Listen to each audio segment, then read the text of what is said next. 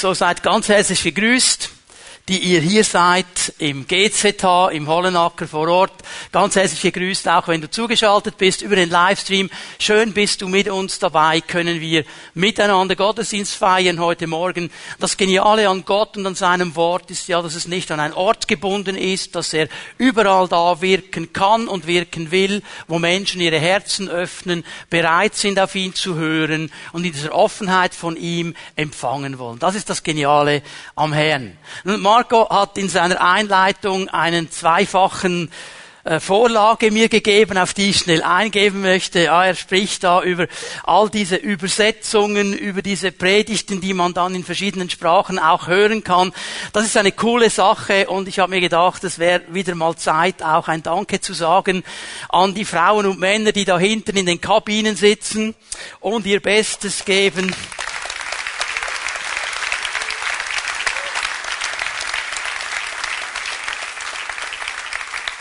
Ist eine ganz große Herausforderung und ähm, alles, was wir tun als Gemeinde, wäre ja gar nicht möglich, wenn da nicht Frauen und Männer wären, die ehrenamtlich mithelfen, die bereit sind, ihre Gaben, ihre Talente hineinzulegen, sagen, wir arbeiten mit, wir wollen, dass das Reich Gottes gebaut wird. Das ist eine ganz coole Sache. Das ist das, was Gemeinde auch so toll und so schön macht, dass so verschiedene Leute ihre Gaben hineinbringen und wir miteinander vorwärts gehen können. Und die zweite Vorlage, du hast es angetönt, Marco, wir werden auch heute Morgen Survival Guide für die Endzeit weitergehen miteinander in dieser großen Predigtserie, die uns helfen soll, ähm, eine, einen Fokus zu haben, eine Orientierung zu haben in diesen schwierigen Zeiten. Und ich musste so daran denken, als wir dieses Lied jetzt gesungen haben im Refrain, Are you ready? Bist du bereit? Jesus hat ein Anliegen. Er möchte seine Gemeinde vorbereiten. Er will, dass wir bereit sind. Er will, dass wir die großen Linien verstehen und uns bereit machen können. Und darum geht es auch in dieser Predigtserie dass wir in dieser schwierigen Zeit, so wird sie ja beschrieben in 2. Timotheus 3, es wird eine schwierige Zeit kommen, eine schwere Zeit, dass wir als Gemeinde, als Nachfolger Jesu in dieser schwierigen Zeit eine Orientierung haben. Dass wir wissen, wo der Weg lang geht dass wir die großen Linien erkennen und uns darauf vorbereiten können. Das ist ein ganz, ganz großes Anliegen.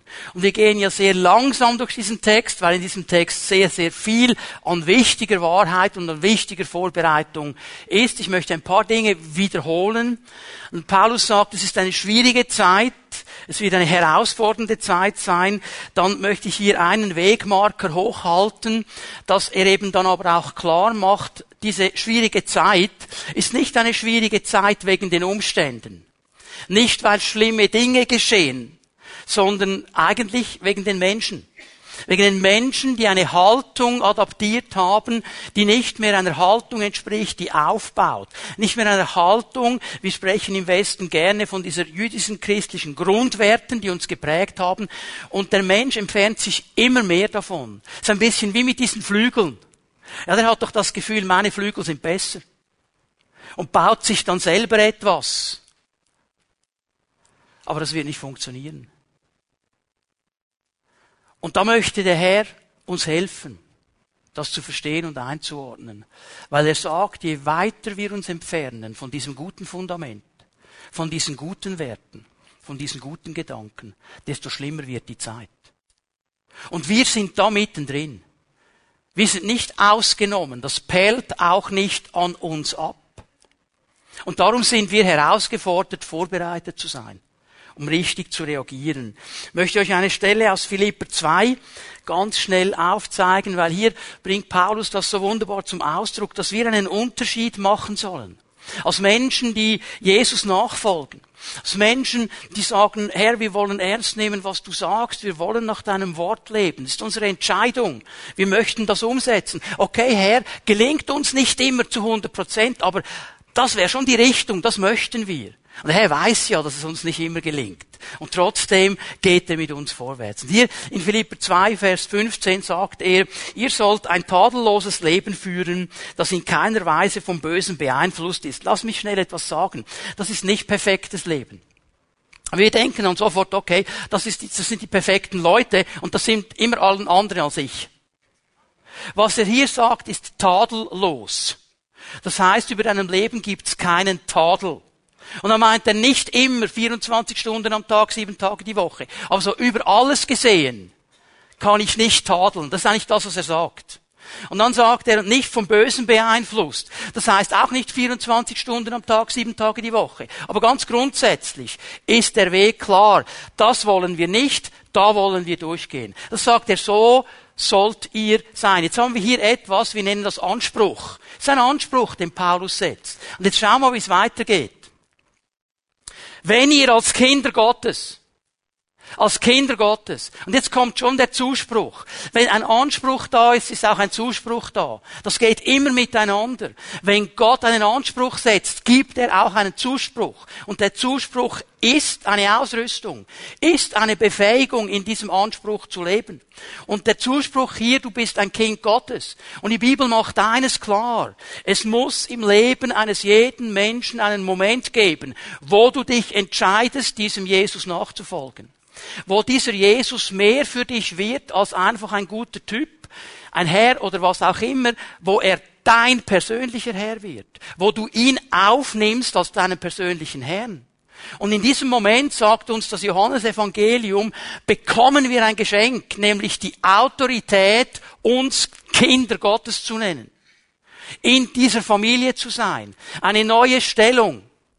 Eine neue innere Kraft, den Heiligen Geist. Und darum, weil wir Kinder Gottes sind, können wir diesen Ansprüchen auch genügen. Nicht aus unserer Kraft, sondern in der Kraft, die Gott in uns hineingelegt hat.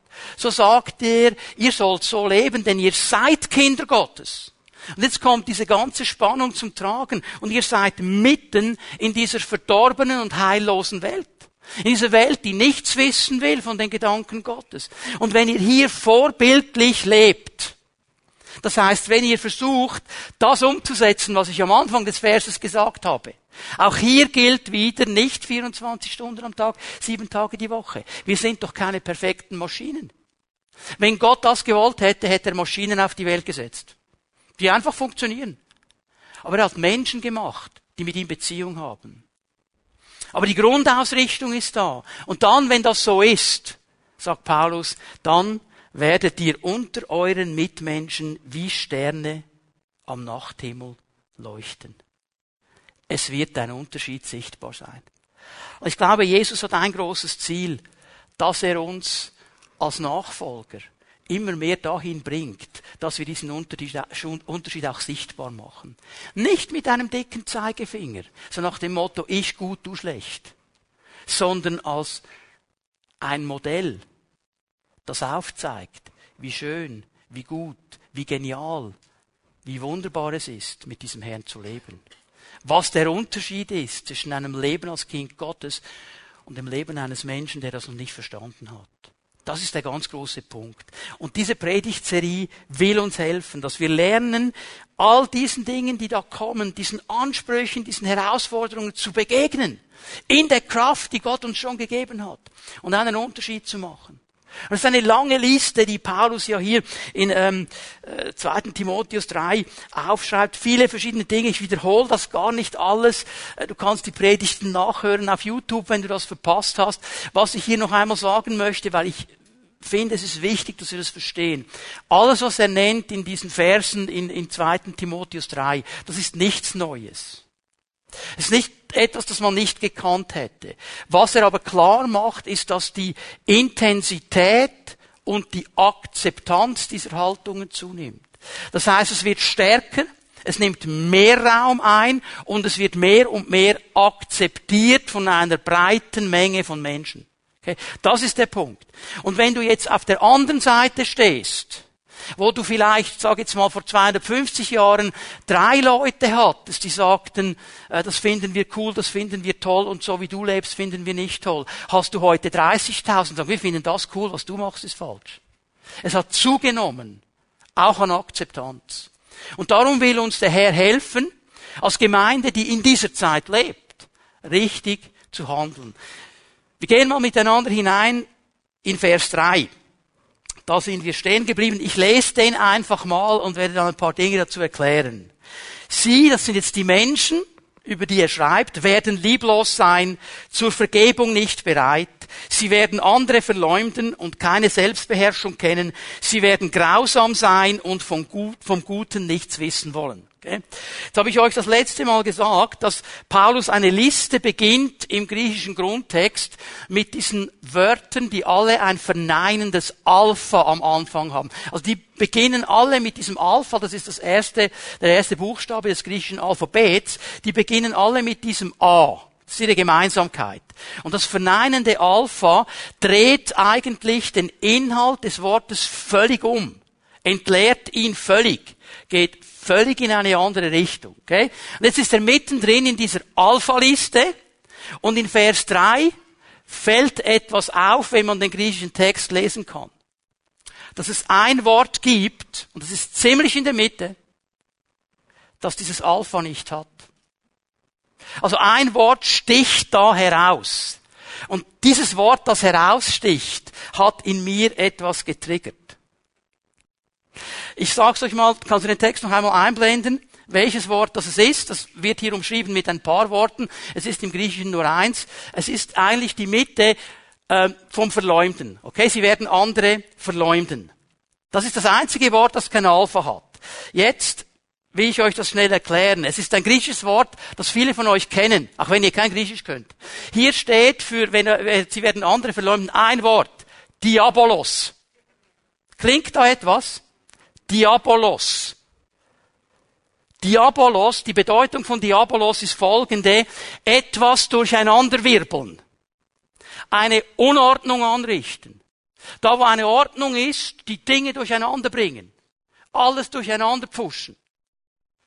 Es bedeutet auch als Auswirkung dieses Durcheinanderbringens entzweien.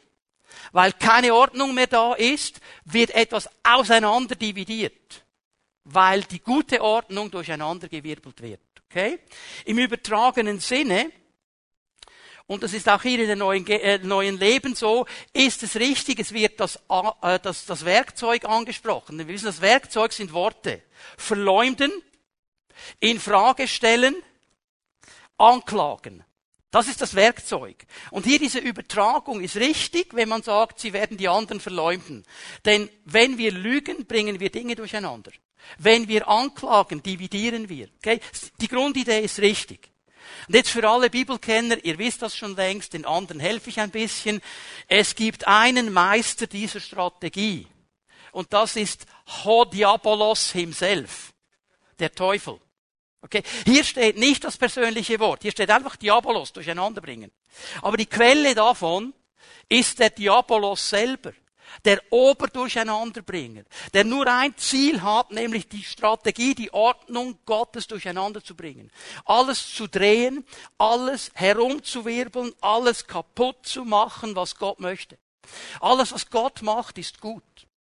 Er hat diese Erde geschaffen, hat die ganze Schöpfung geschaffen und er sagt am Schluss, es ist sehr gut sogar. Sehr gut, er den Menschen dann noch anschaut. Ich frage mich immer, also wenn ich mir so die Paradiese anschaue, die es ja gibt auf der Erde, die tollen, schönen Orte, für einen ist es Palmen, für die anderen sind es Berge. Stell dir vor, was ist dein Paradies? Gott sagt gut, tolle Sache. Und dann schaut er sich den Menschen an und sagt sehr gut.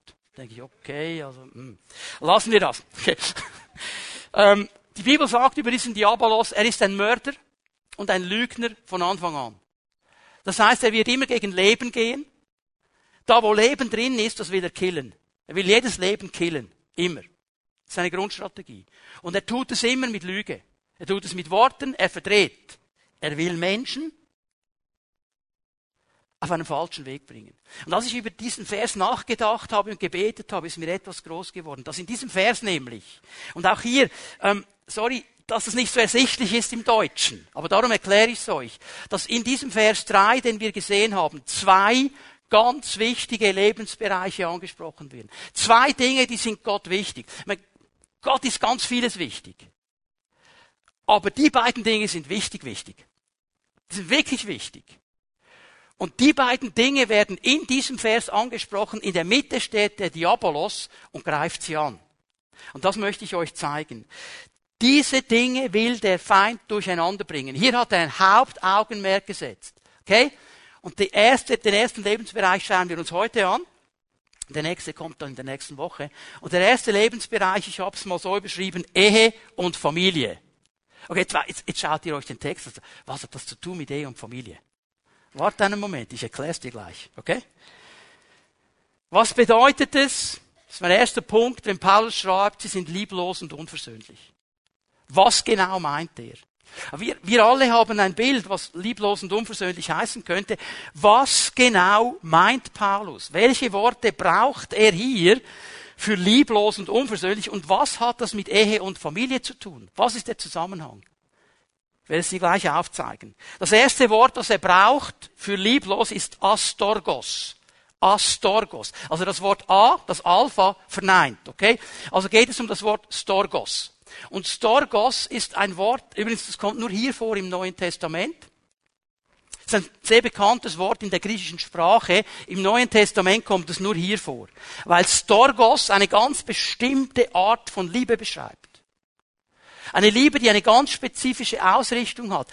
Storgos beschreibt nämlich die Liebe und die Zuneigung, die Hingabe und die Verpflichtung zu seiner Familie zu seinem Ehepartner, zu seinen Kindern, zu seinen Verwandten. Was eigentlich in diesem Sinne eine natürliche Liebe wäre. Du wirst da hineingeboren in deine Familie, deine Eltern sind da für dich, sie helfen dir, dich mündig zu entwickeln. Du heiratest einen Ehepartner irgendwann, du entscheidest dich dafür. Es wäre eigentlich eine natürliche Liebe, hat dich niemand gezwungen. Hier wird eine Person beschrieben, weil dieses A vorne steht, die eben diese Liebe, diese Zuneigung, diese Hingabe, diese Verpflichtung zu seiner Familie nicht mehr hat. Nicht mehr hat. Darum steht das A. Hier ist diese natürliche Liebe nicht mehr da. Das, was eigentlich so normal sein sollte, ist nicht mehr da. Ihr, ihr kennt den Spruch, Blut ist dicker als Wasser um, um die Stärke von Verwandtschaften, die Hingabe zu beschreiben. Ist nicht mehr da. Ist kein Thema mehr. Paulus beschreibt eine Gesellschaft, wo das kein Thema mehr ist. Und wo wird das ausgelebt? Als Startpunkt in der Ehe, in der Familie. Und mir fällt auf, nicht erst seit gestern und seit vorgestern, schon viel, viel länger, dass Ehe und Familie in der westlichen Kultur unter einer Dauerattacke ist unter einem Dauerangriff. Ehe und Familie werden angegriffen wie fast nichts anderes. Hier werden Prioritäten durcheinander gebracht. Also, so viele Familien, so viele Ehen, die teilen sich ein Domizil, aber sie teilen das Leben nicht mehr. Die sitzen an einem Tisch, aber jeder hat sein Handy. Die reden nicht mehr miteinander. Der Mann weiß nicht, wo die Frau ist und die Frau weiß nicht, wo die Kinder sind. Das ganz Normale ist nicht mehr da. Die Prioritäten geraten durcheinander. Die Karriere ist wichtiger als alles andere. Und, und, und. Mein Hobby und so weiter. Ich habe jetzt auch mal. Prioritäten werden völlig durcheinandergewirbelt. Und das wird torpediert. Für was muss man sich überhaupt binden? ist ja eh eine doofe Sache, oder? Also, sie sind ja dran am Arbeiten, viele Regierungen im Westen, sie sagen, eigentlich wollen wir die Ehe als lebenslange Institution auflösen. Das ist doch ein Quark, funktioniert ja nicht, sieht man doch. Wir machen einfach Verträge. So quasi, du machst einen Vertrag mit deiner Frau, mit deinem Mann, für drei Jahre, vier Jahre, sieben Jahre und nach sieben Jahren tschüss. Das wird, das wird in Ländern aufgebaut im Moment. Die Werte werden angegriffen. Heute ist es fast schon spießig, wenn du Familie hast. Die 68er Revolution hier im Westen, die die totale sexuelle Freiheit propagiert hat, sagte, spinnst eigentlich immer nur mit einer? Sex musst du genießen mit allen und so vielen wie möglich. Männlein, Weiblein, Halbmännlein, Halbweiblein, egal was. Einfach volle Power. Und diese Werte bombardieren. Und der Mann, ich rede jetzt mal von meiner Seite her, dann kommt er irgendwann in die Midlife Crisis. Und dann wird er bombardiert von den Medien. Ja was, jetzt bist du immer noch mit der zusammen, die du mal geheiratet hast. Es gäbe doch noch mehr. Ich bin froh, dass die Bibel sagt, freue dich am Weib deiner Jugend. Halleluja. Ja. Und dann kommt der Egoismus dazu. Es muss für mich stimmen. Es muss sich, ich kann mich erinnern an eine Hochzeit, wo wir dabei waren in einer äh, Staatskirche. Und dieser Mann da hat gesagt, ja, Sie probieren es jetzt mal miteinander, solange die Liebe reicht. Ja, irgendwann macht die was oder der, das dir nicht passt und tschüss zusammen. Stimmt's für mich nicht mehr. Egoismus. Und wisst ihr, was das Tragische an der Sache ist? Es gibt Studien um Studien um Studien, die kannst du dir alle selber zusammensuchen. Die, die findet man überall. Die belegen, dass diese Werteverschiebung im Bereich Ehe und Familie einen extremen Schaden angerichtet hat im Leben von Menschen. Das macht Menschen kaputt. Wir sagen schon immer cool, cool, cool. Ja, wir haben eine tolle freundschaftliche Scheidung gehabt. Alles gut. Kannst du vergessen. Wird nicht funktionieren. Richtet Schaden an. Richtet Schaden an in Erwachsenen. Wenn dein Partner dir plötzlich sagt, weißt du was, die, die zehn Jahre waren toll, jetzt passt du mir nicht mehr, tschüss. Und sagst, ja, easy peasy. Nein, machst du nicht. Machst du nicht. Wenn du das erlebt hast als Kind, dass dein Vater irgendwann gesagt hat, ja, weißt du, Mutti passt mir jetzt nicht mehr, ich habe eine neue Mutti. Und dann bringt er die neue Mutti und die neue Mutti ist fünf Jahre älter als du. Und irgendwann kommst du selber an den Punkt, sagst, ich würde gerne heiraten. Was ist die erste Frage, die dich da hinten dauernd beschäftigt? Bleibt er bei mir? Bleibt er bei mir? Weil das Muster, das ich gesehen habe, sagt was anderes. Bleibt er bei mir? Und wisst ihr, wer am meisten Schaden nimmt? Das sind die Kinder. Das sind die Kinder. Die Schwächsten werden am meisten aufgerieben. Die leiden darunter. Das Kind wird sich immer fragen, was hätte ich tun können, dass Mami und Papi zusammenbleiben? Wird sich immer hinterfragen. Es gibt eine Studie, die, das hat mich, hat mich wirklich bewegt. Die hat nachgewiesen, dass die Rebellion unter jungen Menschen aufgrund von Vernachlässigung angeschoben wird. Weil sie vernachlässigt werden. Schlüssel um den Hals, Playstation, Mikrowellen essen, irgendwann kommen wir, mach doch einfach mal. Das hat zu tun mit Ehe und Familie. Das zweite Wort, ich muss euch das noch geben, darf ich nicht zu lange bleiben, sonst komme ich nicht zum Schluss dann. Aspondos. Aspondos beginnt auch mit A. Der Begriff Sponde bedeutet einen Bund eingehen. Sponde bedeutet einen Bund eingehen. Und dieser Bund steht oft im Zusammenhang mit Versöhnung und Frieden. Wir wollen in Frieden leben, wir wollen versöhnt leben. Und hier, wenn natürlich dann eben Paulus diese Menschen beschreibt und er sagt, sie sind unversöhnlich. Das heißt im übertragenen Sinn, sie brechen den Bund. Sie suchen nicht die Versöhnung, der Bund ist ihnen nichts wert, sie suchen auch nicht den Frieden, weil sie aspondos sind. Sie sind gegen diesen Bund, sie wollen das eigentlich gar nicht. Und wichtig ist mir hier eines, Familie, die ja immer von einer Ehe auskommt. Jede Familie beginnt mit einer Ehe. Mit einem Ehepaar, das den Auftrag Gottes wahrnimmt und sich multipliziert. Und dann kommen die Kinder dazu und irgendwann heiraten die wieder und dann kommen noch mehr dazu und noch mehr dazu. Okay? Das ist der Grund. Ehe in der Bibel ist ein Bund. Ist ein Bund. Nichts anderes. Und es ist nicht ein Vertrag. Und es ist wichtig, dass wir das verstehen. Ich halte hier mal fest. Diese beiden Begriffe, die genannt werden ganz am Anfang von Vers 3, sie stehen im Zusammenhang mit Ehe und Familie. Das ist die Stoßrichtung. Okay?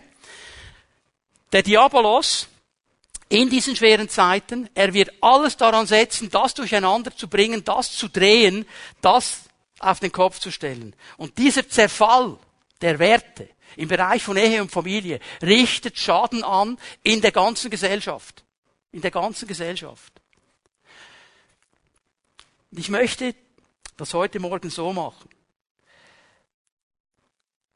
dass ich jetzt nicht mehr lange über diese negativen Worte sprechen möchte, sondern ich möchte mir die Zeit nehmen, heute Morgen euch zu sagen von der Bibel her, wie Gott es gedacht hat. Ich möchte zeigen, wie Gott es gedacht hat damit wir das gute Vorbild und das gute Modell haben, damit wir die Idee Gottes sehen und uns an dem orientieren. Ich glaube, jeder von uns weiß, wenn er in die Gesellschaft hineinschaut, was der Schaden ist, der angerichtet worden ist. Und lass mich hier noch etwas sagen. Jetzt spreche ich bewusst zu Menschen, die Jesus nachfolgen. Auch Nachfolger Jesu haben mit diesen Dingen zu tun. Es ist so, dass auch christliche Ehen nicht alle bis am Schluss halten und zerbrechen. Ich möchte jetzt nicht über die Gründe sprechen, sondern ich möchte hier Folgendes sagen. Bitte lass nicht zu, dass du darum unter Verdammnis kommst. Gott ist kein verdammender Gott. Er ist kein verdammender Gott. Er ist ein heilender Gott. Lass nicht zu, auch heute Morgen, wenn ich dir jetzt das Bild Gottes zeige und du vielleicht merkst, hier habe ich daneben und hier war es falsch, geht nicht um Verdammnis. Es geht nicht um Verdammnis. Denn ich wünsche mir eines, dass du am Ende der Predigt kommst und deine Verletzung und das, was schiefgelaufen ist, beim Kreuz deponierst. Weil Gott ist ein Gott der Heilung. Und Gott ist ein Gott der Freisetzung. Und die gibt es bei Jesus. Und du sollst nicht unter Verdammnis sein. Du sollst nicht unter Unversöhnlichkeit sein. Vielleicht bist du hier als Nachfolger Jesu, als Nachfolgerin Jesus. Du hast nichts falsch gemacht. Dein Partner ist einfach rausgelaufen. Und dein Herz ist immer noch hart. Sei nicht unversöhnlich. Vergib. Jesus möchte dich freisetzen. Okay? Ganz, ganz wichtig. Also, Punkt zwei. Wie sieht Gott Ehe? Wie sieht Gott Ehe? Schreib's mal so. Ehe ist gesunde, intime Partnerschaft. Wir gehen hinein ins erste Buch Mose. Wir müssen an den Anfang gehen, weil am Anfang hat Gott alles klar gesetzt und gezeigt, wie er es eigentlich haben möchte. Er sagt, was er will. Und wenn wir hier von diesem Garten Eden sprechen, äh, die Bibel im Alten Testament, macht immer eine interessante Verbindung. Gan Eden ist der Garten Eden, der wird aber sehr oft auch Gan Yahweh genannt. Das ist der Garten Gottes. Okay? Und ich möchte dir mal das so sagen, jetzt versuch nicht unbedingt an einen geografischen Ort zu denken, sondern versuch einfach mal den Ort zu sehen, wo alles perfekt in der Ordnung Gottes ist. Okay? Das ist der Garten Gottes. Das ist alles perfekt. Also denk jetzt nicht, ja, war das irgendwo, wo, Mesopotamien, wo ist jetzt das genau, wo war das? Denk jetzt nicht geografisch. Denk auch nicht mal daran, wie es ausgesehen hat, okay? Denk einfach mal so, der Moment, das ist der Ort, wo alles perfekt in Ordnung ist, wie Gott es wollte. Und da sehen wir, wie Gott es gedacht hatte. Und ich sage hier mal Folgendes, du kannst die ganze Geschöpfungsgeschichte lesen, äh, Kapitel 1, Kapitel 2, und da fällt etwas auf. Alles, was Gott geschaffen hat, hat einen entsprechenden Begleiter. Der Himmel ohne Himmelslichter und ohne Vögel ist nicht komplett. Das Meer ohne Fische ist nicht komplett. Okay? Es gibt immer eine Begleitung dazu. In der ganzen Schöpfung kannst du dir mal anschauen. Er hat immer eine Begleitung. Okay? Und das ist auch beim Menschen so. 1. Mose 2, Vers 18. Da sagte Gott der Herr, es ist nicht gut, dass der Mensch Adam allein ist. Ich will jemanden schaffen, der ihm beisteht und ihm ein Gegenüber ist. Und hier halte ich mal fest, Ehe nach Vorbild Gottes bedeutet Partnerschaft. Okay, Ehe ist immer eine Partnerschaft. Also nicht Partnerschaft, bei Partnerschaft, ich mache nichts. Okay, Partnerschaft, miteinander. Okay, also, wichtig. Es ist Gottes klare Gedanken, es ist seine klare Vision, dass der Mensch einen entsprechenden Partner hat. Jemand, der ihm ein Gegenüber ist. Jemand, der ihm beisteht. Jemand, der mit ihm zusammen ist. Und hier steht etwas Interessantes drin. Ich weiß nicht, was ihr jetzt für Übersetzungen habt. Es gibt Übersetzungen, die sagen Hilfe. Ich werde meine, hat jemand die Übersetzung Hilfe? Ich werde meine Hilfe machen. Okay. Wichtiges Wort. Rot unterstreichen, grün umkreisen und mit gelben Sternen versehen. Weil wir haben natürlich, vor allem die Männer, eine ganz klare Idee, was das heißt. Ja? Also, ich möchte euch zeigen, was es im Hebräischen heißt. Hier steht das Wort Eser. Ich werde ihm einen Eser machen. Und Eser, bitte passt gut auf, wichtig, dass wir das gut verstehen. Eser ist nicht ein Begriff der Unterwürfigkeit sondern bezeichnet einen Verbündeten. Jemand, der im selben Bund steht wie ich. Verbündeter. Wisst ihr, wer im Alten Testament am meisten als Eser bezeichnet wird? BBS, der sagen nichts. Gott. Ist Gott eine Hilfe, die ich herumkommandiere? Da ist uns allen klar. Ich gebe euch nur eine Stelle hier. Hör mich doch, Herr, sei mir gnädig. Psalm 30, Vers 11. Herr sei mein Eser. Sei meine Hilfe. Sei mein Gegenüber. Hilf mir hier. Und das hat nichts zu tun mit Unterwürfigkeit. Also Gott hat von Anfang an klar gemacht, das ist eine selbe Stufe. Es ist kein Unterschied im Wert. Überhaupt nicht.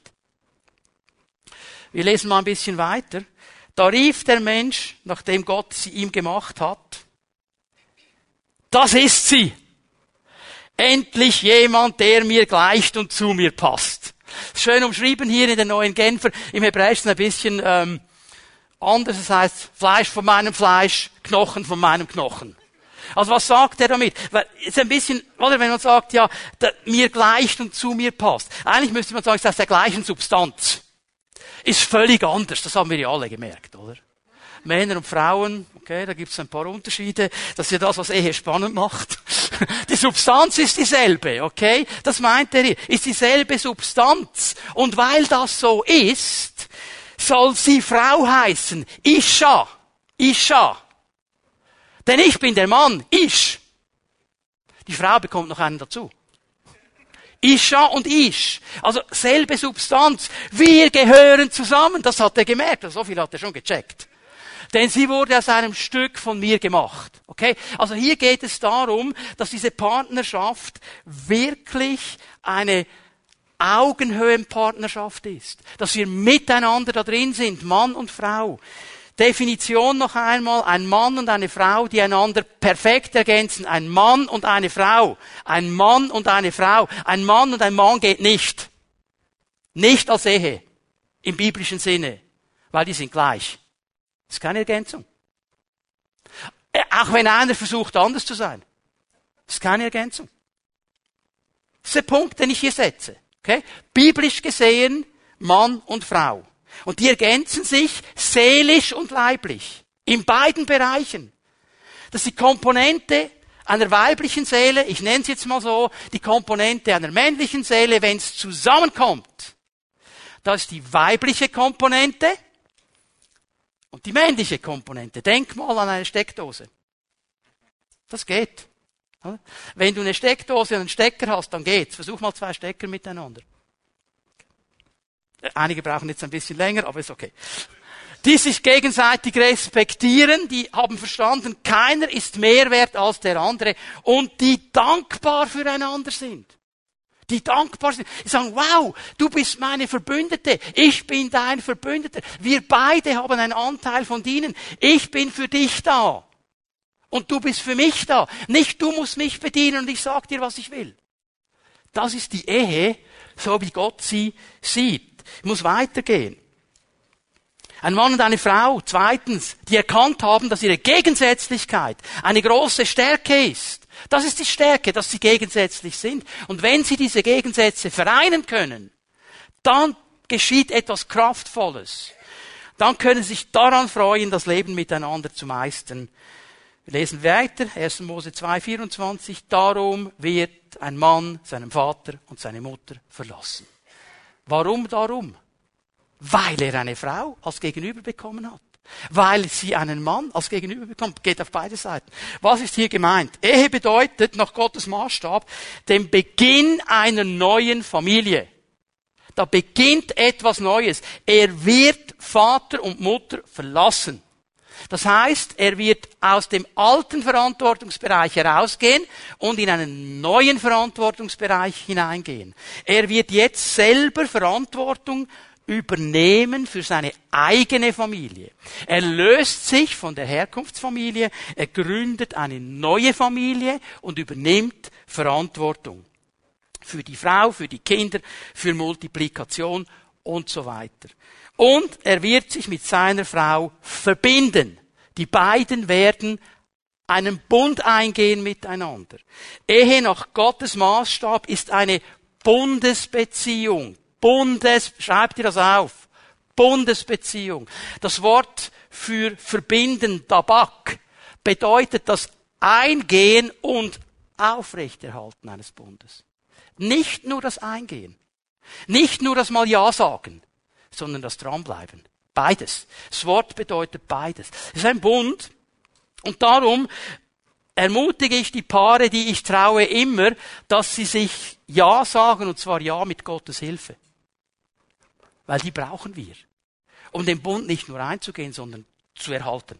Okay? Ja, mit Gottes Hilfe. Das ist der Punkt. Und dann, weil es ein Bund ist, sagen wir noch etwas, bis das der Tod uns scheidet. Nicht bis die Liebe aufhört. Bis der Tod uns scheidet. Weil es ist ein Bund. Und ein Bund ist ausgerichtet auf Ewigkeit. Der kann nicht gebrochen werden, der soll nicht gebrochen werden. Es ist ein Bund und kein Vertrag. Ich definiere das mal schnell. Ein Vertrag, da geht es in der Regel meistens darum, ich schütze meine Rechte und begrenze meine Pflichten. Das ist ein guter Vertrag, oder? Wenn ich so viele Rechte bekomme, wie es nur geht, aber meine Pflichten begrenzen kann, habe ich einen guten Vertrag gemacht. Und viele Leute haben das Gefühl, die Ehe funktioniert so. Aber sie ist ein Bund. Was heißt das? Ein Bund heißt, ich gebe meine Rechte auf und übernehme Pflichten. Das ist ein Bund. Ich nehme Verantwortung für meinen Bundespartner. Das ist ein Bund. Ich gebe meine Rechte ab. Und ich übernehme Verantwortung. Das ist ein Bund. Die Ehe ist ein Bund.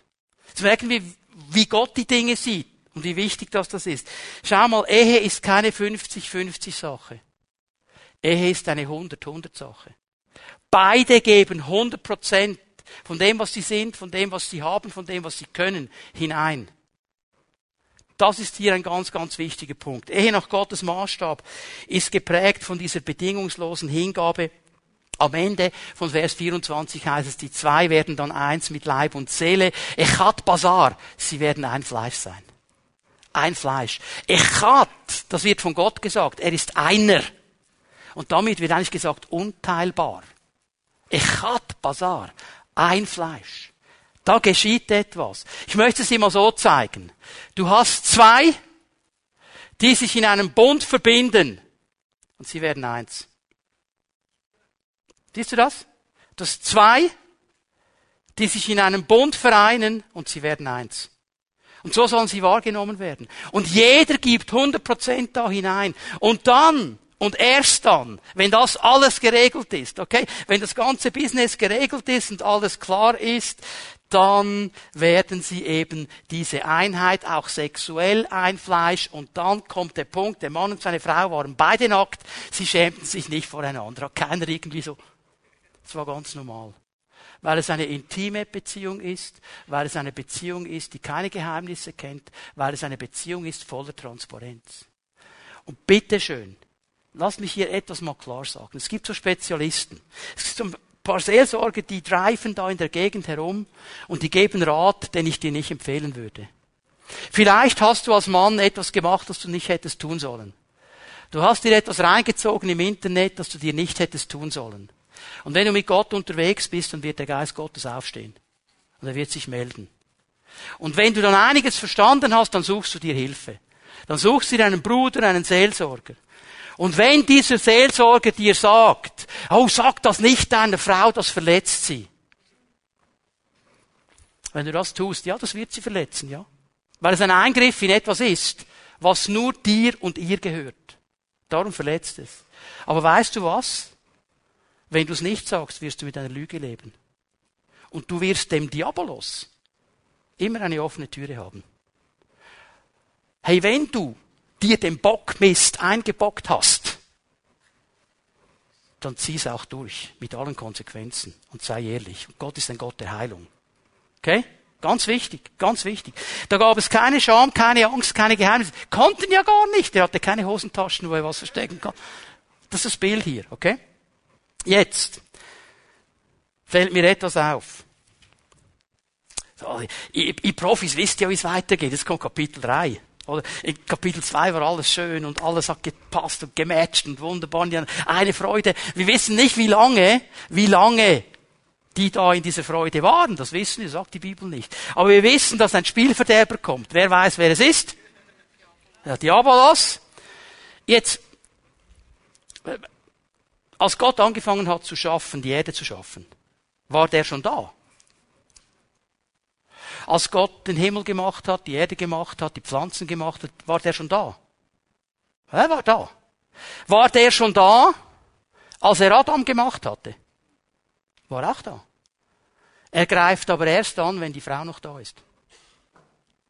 Wenn die zwei eins werden, weil er weiß, jetzt ist mir eine Gefahr gegenüber.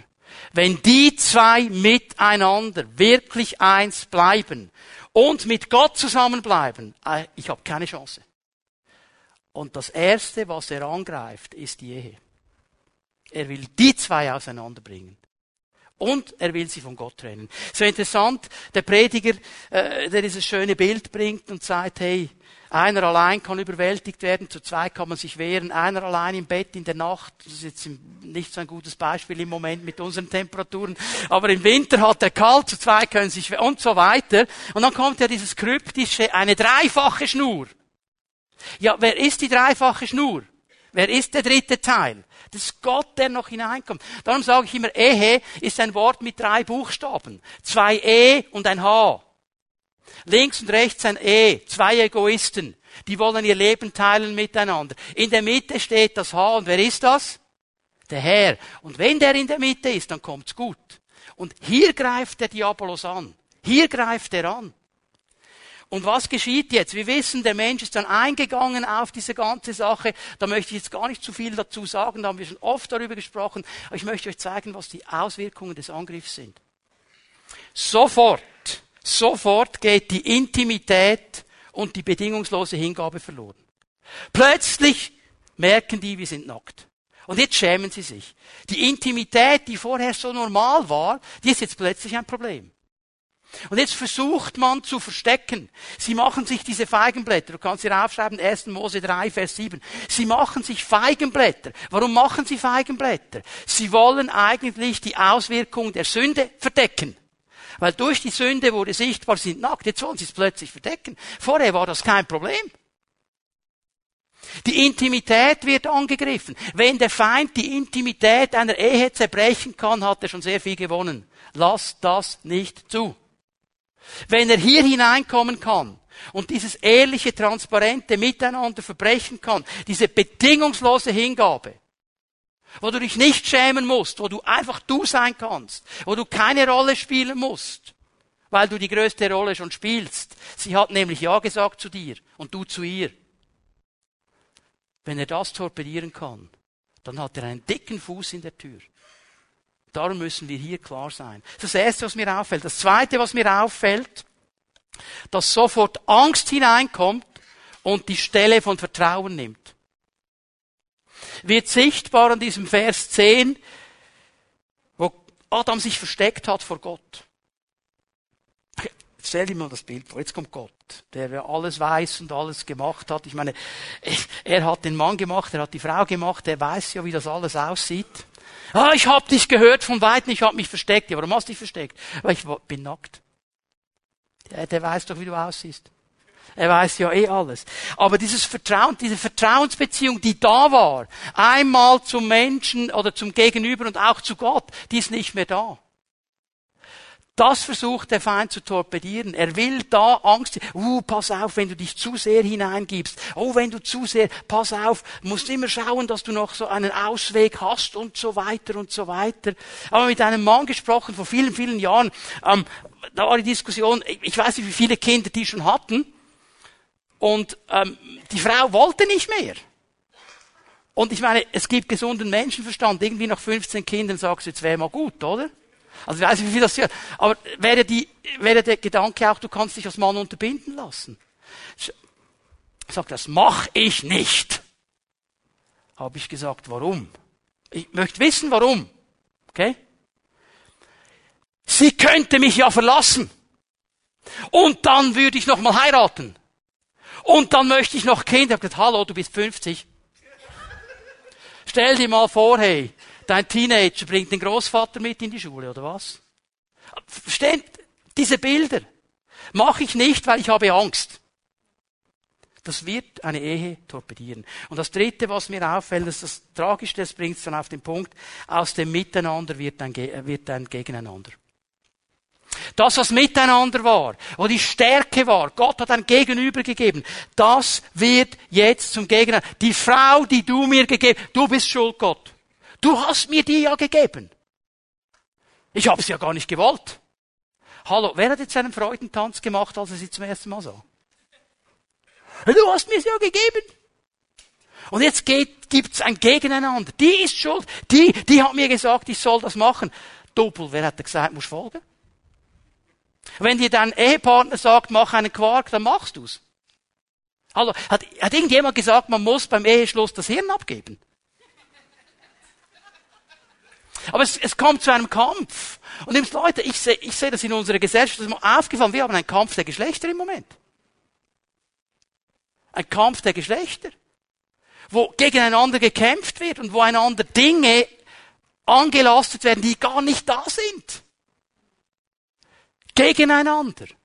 Man dreht sich weg vom richtigen Feind und schaut den falschen Feind an den vermeintlich falschen Feind. Ich möchte es hier ganz klar sagen. Hier wird der Bund zum Vertrag. Adam schaut nur noch auf seine Recht und er vergisst seine Pflicht. Jetzt will er nur noch versuchen rauszukommen aus der Situation. Seine Pflicht, die er hätte, weil er hat einen Job bekommen.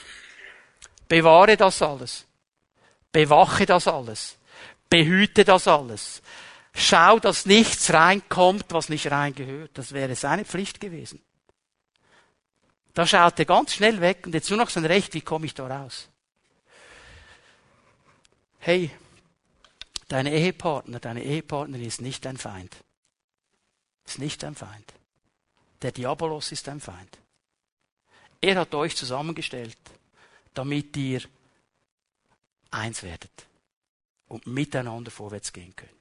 Und jetzt möchte ich ganz schnell den Abschluss machen, weil jetzt sind Menschen da, die sagen, wow, wow, jetzt habe ich so richtig wieder Feier bekommen für meine Ehe. Wunderbar, wir werden nachher mit dir beten und das Feier noch ein bisschen ankurbeln. Dann gibt es vielleicht einige Leute, die sind noch nicht verheiratet, sagen, wow, das hat mir so richtig Lust gemacht auf Ehe. Dann darfst du auch kommen, werden beten, dass dein Ehepartner auch noch kommt. Nicht, nicht gleich heute vielleicht, aber dass er kommt. Weil Gott hat einen, da bin ich ganz Gott ist immer für Ehe. Und dann aber auch ganz klar, und für die Leute spreche ich jetzt gleich noch ein bisschen. Du bist vielleicht da und du denkst, ich habe alles verbockt, was ich nur verbocken kann. Ich habe so viel falsch gemacht. Vielleicht, weil du aus einer Ehe rausgelaufen bist. Vielleicht, weil du verlassen worden bist. Vielleicht, weil du als Kind das erlebt hast, dass deine Eltern einfach weggegangen sind. Vielleicht, weil deine Ehe heute mehr ein Kampffeld ist als ein Miteinander. Und sagst, ich brauche die Berührung von Gott. Ich brauche die Berührung von Gott. Und Gott möchte sie dir geben. Es fällt mir auf, dass in dieser tragischen Situation, wo der Mensch diesen Diabolos zugelassen hat, dass Gott in zwei Bereichen spricht und Verheißung hineinspricht. Und sagt, ich werde euch helfen, da wieder rauszukommen Heilung zu bekommen und Wiederherstellung zu bekommen. Schreibt ihr auf, Vers 15. Er spricht zuerst ein Wort hinein. Gott sagt in Vers 15, es wird immer eine Feindschaft sein zwischen dem, was der Diabolos will und zwischen den Menschen. Das wird nicht aufhören.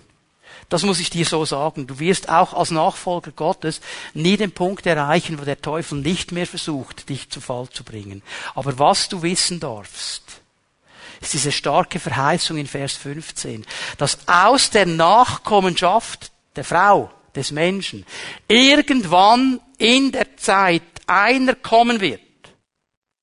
Und es wird dem Diabolos gelingen, ihn in die Ferse zu stechen, aber er wird der Schlange den Kopf zertreten. Okay? Meine Stich in die Ferse ist nicht angenehm, aber zertrotener Kopf ist viel unangenehm. Das ist totale Zerstörung. Übrigens, das ist der Grund, dass der Diabolos immer wieder versucht hat, eine ganze Generation Kinder umzubringen. Zur Zeit von Mose, weil er gemeint hat, Mose ist es. Und zur Zeit von Jesus, und der war es dann auch. Wenn Jesus sagt, vielmehr Kolosserbrief sagt, am Kreuz hat Golgatha, äh, von Golgatha hat Jesus den Feind entwaffnet. Er hat ihm den Kopf zertreten. Also ich möchte dir sagen, mit Gottes Hilfe kannst du in diesen Dingen bestehen. Komm wieder ganz nah zu ihm. Bring die Dinge an sein Kreuz. Und das Zweite, was er dann tut, und das können wir weiter unterlesen in Vers 21, ähm, Gott hat ihnen Fellkleider gemacht. Die waren ja nackt. Gott hat Fellkleider gemacht. Um ans Feld zu kommen, musste ein Tier sterben. Das Tier hat nichts dafür gekonnt, hat nichts falsch gemacht. Aber irgendein Tier musste sterben. Meine persönliche Meinung kannst du mit mir darüber streiten, wenn du willst. Ich werde einfach nicht mitstreiten. Ich glaube, es war ein Lamm. Ich glaube, es war ein Lamm, das Gott genommen hat. Weil hier nämlich in Vers 21 zum ersten Mal hingewiesen wird auf das Lamm Gottes, das kommen wird und sein Blut und sein Leben für unsere Sünden gibt, um unsere Sünde zuzudecken. Und das ist Jesus Christus. Und egal was gelaufen ist in deiner Ehe, egal was gelaufen ist, was du erlebt hast, was heute läuft, es gibt Vergebung bei Jesus. Es gibt Heilung bei Jesus. Es gibt Wiederherstellung bei Jesus. Geh nicht daran vorbei. Vielleicht braucht es jetzt dann gleich den Moment, mal noch mit deinem Ehepartner zu reden. Aber du kannst den ja nicht nach vorne reißen jetzt, wenn die Dinge nicht geklärt sind. Aber dann sag ihm doch, Schatzi, komm, das klären wir. Lass uns aufhören mit der Streiterei. Komm. Und dann kommt ihr. Und weißt du was? Gott wird hier sein. Und Gott wird berühren. Können wir aufstehen miteinander? Wir wollen in die Gegenwart Gottes gehen. Die Lobpreiser machen sich bereit. Wir werden das heute Morgen so machen, damit wir ein bisschen Ordnung haben in dieser ganzen Sache. Aber gesagt, wir möchten beten heute Morgen für Menschen, die Verletzungen haben, die Bitterkeit haben, die ein hartes Herz bekommen haben, irgendwo im Zusammenhang mit Ehe, mit Familie, mit Scheidung, was immer das es war, deine Eltern, du selber da durchgegangen bist, merkst, ich bin verletzt, keine Verdammnis, Heilung. Und ich möchte diese Menschen bitten, von mir aus gesehen, rechts zu kommen. Ihr dürft euch hier von mir aus gesehen rechts dann hinstellen und euch ausstrecken nach der Heilung von Gott. Es werden Älteste der Gemeinde hier sein und die werden beten mit euch oder mit dir, wenn du alleine kommst und Gott wird Heilung schenken. Er ist es, der zerbrochene Herzen heilt. Also alle die, die das von Gott erwarten heute Morgen, ihr dürft euch hier aufstellen. Ihr dürft jetzt schon kommen, wenn ihr wollt. Ich will nur weiter erklären. Von mir aus gesehen links. Hier möchten wir die Ehepaare segnen. Wenn du hier bist mit deinem Ehepartner heute Morgen, du sagst, wow, wir wollen einen neuen Segen, ein neues Feuer, wir wollen so richtig Gas geben und nochmal durchstarten. Hey Schatzi, wir sind 50 Jahre akkurat, jetzt geben wir nochmal Gas. Ja? Dürft ihr hier hinkommen? Und auch hier werden Ehepaare sein, Leiter-Ehepaare, die werden mit euch beten, die werden euch segnen. Und hier in der Mitte, da dürfen alle anderen kommen. Gott hat dir etwas gesagt. Gott sagt, wow, ich möchte heiraten. Hey, betet für mich, dass mein Ehepartner kommt und so weiter. Ihr kommt einfach hier in die Mitte. Gott will wirken. Denn Ehe ist ihm absolut wichtig. Und jetzt beten wir den Herrn an miteinander, geben ihm noch einmal die Ehre und ihr kommt einfach und empfangt den Segen Gottes. Er ist hier und möchte freisetzen.